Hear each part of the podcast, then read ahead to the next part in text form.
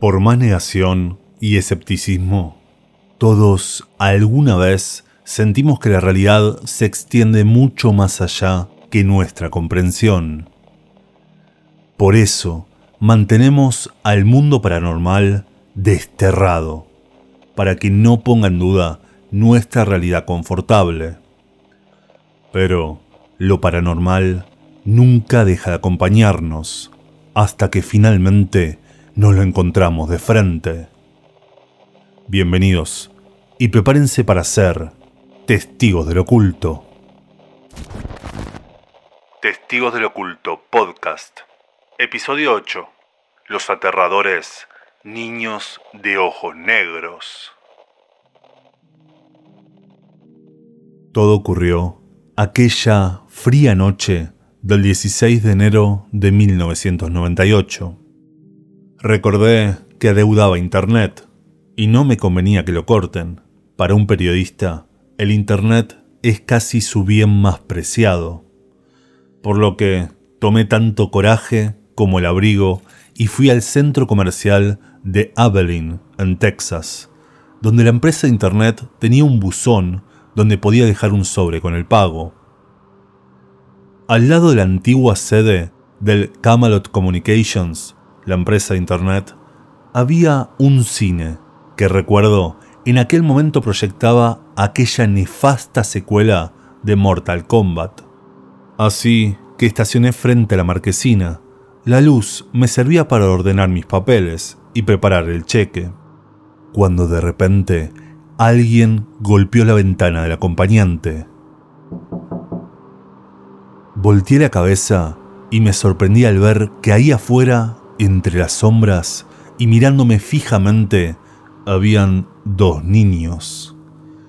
Era bastante difícil determinar su edad, diría que entre 10 a 14 años. Pensé que me pedirían algunas monedas, mientras una extraña sensación de vulnerabilidad, de pánico, comenzaba a apoderarse de mí. Fue algo indescriptible que nació desde lo más interno y primitivo de mi ser. El chico más alto sonrió y eso me heló aún más la sangre. Sabía que algo no estaba bien, pero no sabía qué era. Recuerdo que por pura inercia, y creo sin quererlo en realidad, bajé el vidrio de mi ventanilla y le pregunté qué necesitaban. Y el chico, de esa mórbida sonrisa, sonrió aún más, dejándome ver sus blancos y cadavéricos dientes. Hola señor, tenemos un problema, me respondió, mientras notaba cómo el otro chico me miraba fijamente y en silencio. La voz era la de un joven, pero hablaba muy calmado, con demasiado aplomo, algo inapropiado para su edad. Sentí ganas de irme, pero mi cuerpo no respondía. No sé si era pánico o algo de empatía. No, definitivamente era pánico. Y el niño prosiguió. Verá, mi amigo y yo Queríamos ver la película, pero nos olvidamos nuestro dinero. Necesitamos ir a nuestra casa por él. ¿Nos llevaría? Eh, bueno, pero por más que intentaba, no me salía ninguna excusa.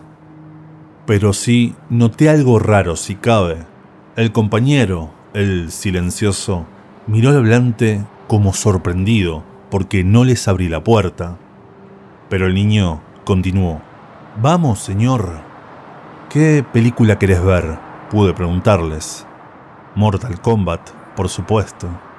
Claro, respondí, y miré rápidamente a la marquesina y el reloj de mi auto. La película había empezado una hora atrás y era la última función de la noche. Me respondió, Vamos, señor, déjenos entrar. No podemos entrar hasta que usted nos deje. Solo Solo déjenos entrar y nos iremos antes de que lo sepa. Iremos a casa de nuestra madre. Ahí, aterrorizado, me di cuenta que mi mano estaba ya en la manija de la puerta. Involuntariamente, mi cuerpo pretendía abrirles. Así que, en un arrebato de cordura, quité violentamente mi mano de la perilla, pero nuevamente mi cabeza se tornó a esos niños, y finalmente ahí lo noté.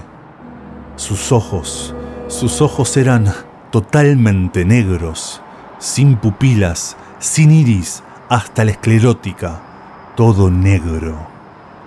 Y mientras el más pequeño y temeroso se veía incómodo al notar que los descubrí, el otro se volvió cada vez más prepotente y violento.